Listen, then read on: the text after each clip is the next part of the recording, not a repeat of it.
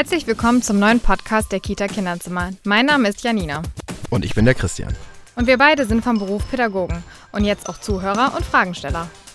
In diesem Podcast wollen wir Elternfragen klären, Kinderfragen beantworten, Elternsorgen und Kindersorgen besprechen und über Themen reden, die mit Bildung, Gesundheit, Gefühlen, Familie und Freundschaft zu tun haben.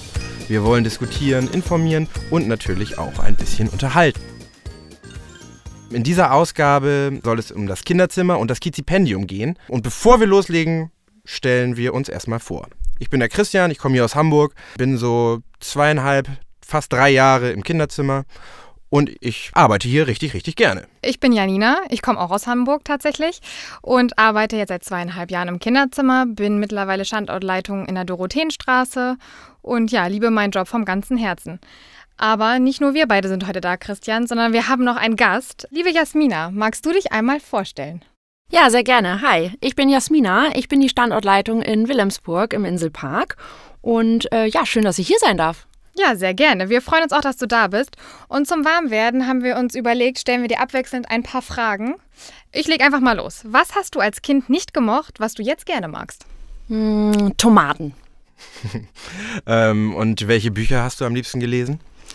Äh, ich war gar nicht so der Leser, weil ich einfach richtig, richtig viel draußen war. Aber mein allerliebstes Kinderbuch ist der Regenbogenfisch. Ja, das ist auch toll, das stimmt. Womit hast du deine Mutter zur Weißglut getrieben? Ui, das ist schwer, weil ich ein ganz, ganz liebes Kind natürlich war. Aber ich wollte eine ganze lange Zeit lang immer zur Mini-Playback-Show. Das war ein ganz großer Wunsch von mir. Und damit habe ich meiner Mutter wirklich den letzten Nerv geraubt, weil ich einfach nicht hin durfte. Was wolltest du singen? Äh, irgendwas von Whitney Houston. ah, ich hatte eher an Tina Turner gedacht. Oder Tina Turner. ja, okay. Dann erzähl doch mal, wenn du an deine Kindergartenzeit zurückdenkst, ähm, was fällt dir da besonders ein? Mm, ja, meine Kindergartenzeit äh, hat so ein bisschen holprig gestartet. Ich wurde erst mit äh, drei eingekindergartent. Das sagt man Und, so. Das okay. äh, ja, das sagt man so. Und äh, meine Kindergartenzeit habe ich tatsächlich nur im Container verbracht, äh, weil mein Kindergarten wurde gerade umgebaut, als ich in den Kindergarten sollte. Und deswegen war ich drei Jahre in einem Container. Das war eigentlich ganz nett. Und äh, meine liebste Erinnerung zusätzlich ist noch, dass ich ganz, ganz viel mit einer Praktikantin gespielt habe und die hat immer mit mir zusammen äh, Fische gemalt und äh, aus den Fischen ist immer hinten ähm, Blubberblasen rausgekommen und da hat sie immer gesagt, die Fische pupsen. Das fand ich immer ganz, ganz witzig. Ja, das würden unsere Kinder, glaube ich, auch ziemlich gut finden. Was glaubst du, ist die größte Herausforderung bei der Arbeit mit den Kindern? Mm, für mich persönlich sind es, glaube ich, zwei Dinge. Einmal das Ernstbleiben bei vielleicht witzigen Situationen, die die Kinder manchmal machen, haben. Kinder sind sehr, sehr witzig und äh, amüsieren mich ganz, ganz oft. Und manchmal muss man da aber auch mal ernst äh, bleiben. Das fällt mir persönlich ganz schwer. Vielleicht auch die Geduld jeden Tag an den Tag zu bringen, die man haben sollte. Manchmal hat man selber auch einen schlechten Tag. Die Geduld ist da manchmal vielleicht ein schwieriger Faktor. Die letzte Frage. Das Schönste in der Zusammenarbeit mit Kindern ist? Äh, das Schönste in der Zusammenarbeit mit Kindern ist das Lachen, die funkelnden Kinderaugen, die einen jeden Morgen wieder anstrahlen. Äh, ich glaube, es ist ganz, ganz wertvoll, wenn Kinder einfach zufrieden, ausgelassen sind, sich selber sehr gerne mögen. Dann habe ich das Gefühl, ich habe etwas richtig gemacht und das macht mich zu einem zufriedenen Menschen. Das klingt wundervoll, wirklich. Dann würde ich direkt mit der Einführung äh, ins Kinderzimmer anfangen. Die Kita Kinderzimmer möchte für Kinder ein zweites Zuhause sein. Das klingt ja erstmal richtig gut, aber wie schaffst du es oder wie schafft ihr es im Kinderzimmer, dass sich die Kinder jeden Tag bei euch wohlfühlen, quasi wie in einem zweiten Zuhause? Also du sagst es schon, das Wort fühlen. Ne? Also ähm, ein Gefühl zu vermitteln ist, glaube ich, ganz, ganz schwer. Im Kinderzimmer ist es aber in der Tat leichter, glaube ich, ein gewisses Gefühl zu vermitteln, einfach weil wir ähm, relativ kleine Gruppen haben. Wir haben viel Zeit zur Entfaltung. Uns fällt es nicht so schwer, einfach den Kindern die gewisse ähm, Zeit zu geben, den gewissen Freiraum zu geben, weil wir die Zeit einfach haben. Dabei achten wir natürlich immer auf ein individuelles Tempo beim Lernen, dass die Kinder nicht gestresst werden. Ne? Eine, eine positive Einstellung zum Lernen fördert die Kinder natürlich auch gerne zu lernen. Das empfinden wir als ganz, ganz wichtig. Eine große Geschichte ist natürlich auch das Selbstbestimmen. Ne? Wir kennen alle die Zweijährigen, die irgendwie alles, alles selber machen wollen. Oh. Äh, ne? Habt ihr wahrscheinlich auch schon mal irgendwie in eurem Standort gehabt, ja, oder? Durchaus. Ja. ähm, ich glaube, das äh, kennen wir alle. Das kennen nicht nur die Eltern, sondern auch wir Pädagogen. Und da ist es natürlich ganz, ganz wichtig, die Kinder ein Stück weit zu lassen, einen Rahmen zwar abzustecken, ähm, dabei spielerisch immer die Sachen ähm, näher zu bringen, beizubringen Und Stichwort bindungsorientierte Pädagogik, na klar, wir haben unsere Kinder alle sehr, sehr lieb. Das steht in unseren Kinderzimmern immer an erster Stelle, die Kinder lieb zu haben und die Hingabe und Leidenschaft dafür einzusetzen, dass sie gerne lernen und dabei natürlich die Geborgenheit und die Sicherheit einfach den Kindern näher zu bringen. Das klingt unglaublich fürsorglich, was du da erzählst. Und es scheint mir so, dass du ein großer Fan von Fürsorge bist. Und ähm, wir vertreten ja vier Werte bei uns im Kinderzimmer. Davon ist einer fürsorglich. Magst du darüber ein bisschen was erzählen? Wie lebst du es mit deinen Pädagogen im Inselpark? Mm, ja, also du hast recht. Fürsorglich ist äh, definitiv mein liebster Wert im Kinderzimmer, weil ich der Meinung bin, äh, mit Fürsorge kann man ganz, ganz viel erreichen. Hast du ein Kind lieb, machst du es natürlicherweise gut. Ähm, aber klar, wir haben auch ähm, unsere Werte wie inspirierend, führend und aufgeschlossen, äh, die gleichwertig wichtig sind. Ne? Also ich finde es ganz, ganz wichtig, dass man jedes Kind gerne empfangen möchte, ne? ob groß, klein, dick, dünn und egal, wo es herkommt. Äh, deswegen ist Aufgeschlossenheit natürlich ein riesiger Faktor, den wir in unserem Kinderzimmer leben. Aber ich weiß auch, dass ihr es in eurem Kinderzimmer, Janina, auch lebt und dass es da auch ganz, ganz wichtig ist. Ähm, inspirierend, na klar, jeder von uns möchte jeden inspirieren. Ich glaube, wir inspirieren uns aber auch gegenseitig. Das gilt nicht nur für die Kleinen, auch für die Großen. Und ich glaube, äh, die Werte Werte sind einfach ein schöner roter Faden, nach dem wir uns äh, langhangeln können. Klar ist es auch irgendwie immer leicht, sich solche Sachen schnell ins Konzept zu schreiben. Aber so wie du klingst und so wie ich irgendwie äh, meinen Kindergartenalltag verstehe, so leben wir das Ganze auch. So lassen wir diese Sachen eben auch in unseren Kindergartenalltag einfließen. Was unterscheidet denn unsere Kita-Kinderzimmer von irgendwelchen anderen Kindergärten, sage ich einfach mal? Ich glaube in der Tat die Zeit. Ähm, das Kinderzimmer hat Zeit. Ähm, wir investieren die Zeit in unsere Kinder, wir investieren die Zeit in unsere Pädagogen. Ja, wir investieren die Zeit einfach in uns selbst. Lernen kann man nur in Ruhe, mit Harmonie. Also ich bin ganz, ganz froh darüber, dass das Kinderzimmer sagt, okay, hey, wir brauchen die Zeit, um einfach ähm, den Kindern äh, den gewissen Freiraum zu bieten und uns nicht stressen zu lassen. Wir alle wissen, äh, dass der Kita-Alltag nicht immer stressfrei ist. Das habt ihr bei euch auch. die Tage sind manchmal stressig stressig und ja, nervenaufreibend. Und das Kinderzimmer äh, sorgt aber dafür, dass wir alle Zeit der Welt haben und uns da irgendwie frei entfalten können und somit äh, den Kindern die Instrumente an die Hand geben, die sie brauchen, um ja, selbstständig denkende Menschen zu werden. Ähm, jetzt haben wir schon ganz viel über die Kinder gesabbelt. Jetzt würde ich tatsächlich noch mal einmal auf die Erzieher und Erzieherinnen, die in der Kindertagesstätte arbeiten, zurückkommen. Lernen die auch bei uns oder bei euch? Was lernen sie? Wie lernen sie? Erzähl mal bitte. Bei uns gibt es ganz, ganz viele Fortbildungsmöglichkeiten natürlich. Ne? Also ähm, jeder Pädagoge ähm, hat die Möglichkeit, sich bei uns fortzubilden. Ähm, wir haben das große Glück, wir haben bei uns den Kizi Campus. Richtig coole Geschichte. Äh, den haben wir ins Leben gerufen, um einfach ähm, ja, die Chance äh, zu haben, ein gewisses Fortbildungszentrum dem Pädagogen zu bieten, ähm, wo wir wirklich unsere eigenen Fortbildungen ähm, durchführen, dass wir einen Ort haben, um äh, in Ruhe zu lernen, unseren eigenen Ort haben, in Ruhe zu lernen. Wir sind auch ganz schön stolz darauf. Ne? Das ist mega. Also ja, wie du sagst, man kann sich einfach zurückziehen, man kann aus verschiedenen Kinderzimmern einfach jemanden treffen, sich austauschen, nicht nur immer im gleichen Team, weil die Meinung unserer Kollegen kennt man, aber auch mal zu hören, hey, wie läuft es eigentlich im Inselpark oder im Konventpark, sich einfach auszutauschen. Ich glaube, das macht den Kizi Campus so besonders für uns da muss ich auch einmal sagen, wenn ich im Kizi Campus bin, dann hänge ich eigentlich immer in dieser Kuschelecke rum. Ja. Ähm, weil ich kenne ja, aus, cool. aus im, Kinder, im, im, Kinderzimmer sind ja meistens die Kinder irgendwie in der Kuschelecke. Ja, das stimmt. Ich gucke immer so ein bisschen neidisch rüber und da habe ich auch mal die Möglichkeit, irgendwie in der Kuschelecke ein bisschen rumzuhängen. Und auch und mal Platz für dich, ja? Ja, ja, ja, ja. ziemlich gemütlich und äh, ich bin deswegen auch also sehr, sehr gerne da, um ehrlich zu sein. Ja, und genau das soll der Kizi Campus sein. Ne? Ein Ort zum Wohlfühlen, zum freien Entfalten und zum Weiterbilden. Ja, zu der ganzen Erziehung der Kinder gehören natürlich nicht nur Erzieher, sondern auch die Eltern. Wie werden die mit einbezogen? Allgemein im Kinderzimmer. Wie erfahren sie überhaupt? Wie hat mein Kind gegessen, geschlafen? Tür- und Angelgespräche? Wo setzt du den Fokus? Was ist besonders wichtig? Ähm, ja, genau. Also du sagst es schon, die klassischen Tür- und Angelgespräche gibt es natürlich bei uns auch. Ne? Äh, morgens beim Bringen, nachmittags beim Abholen. Da wird sich immer ausgetauscht. Äh, da quasseln die Erzieher einfach ein bisschen über den ähm, Kita-Alltag des jeweiligen Kindes. Ich glaube, das ist immer ganz, ganz wertvoll, dass man die persönliche Bindung zu dem Elternteil nicht verliert. Darüber hinaus haben wir äh, noch eine App bei uns im Kinderzimmer, die ähm, den Eltern ermöglicht, da noch einen kleinen Einblick mehr zu haben. Äh, die Eltern können nachgucken, ob das Kind gut gegessen hat, gut geschlafen geschlafen hat oder vielleicht gerade noch schläft und noch nicht abgeholt werden kann. Und äh, für uns ist das auch ganz praktisch, weil wir einfach die Kinder damit, ähm, wir sagen immer, einticken und können dafür sorgen, ähm, ja, dass wir eine gute Anwesenheitsliste auch pflegen. Wo wir jetzt noch gar nicht drüber gesprochen haben, ist die Vision des Kinderzimmers.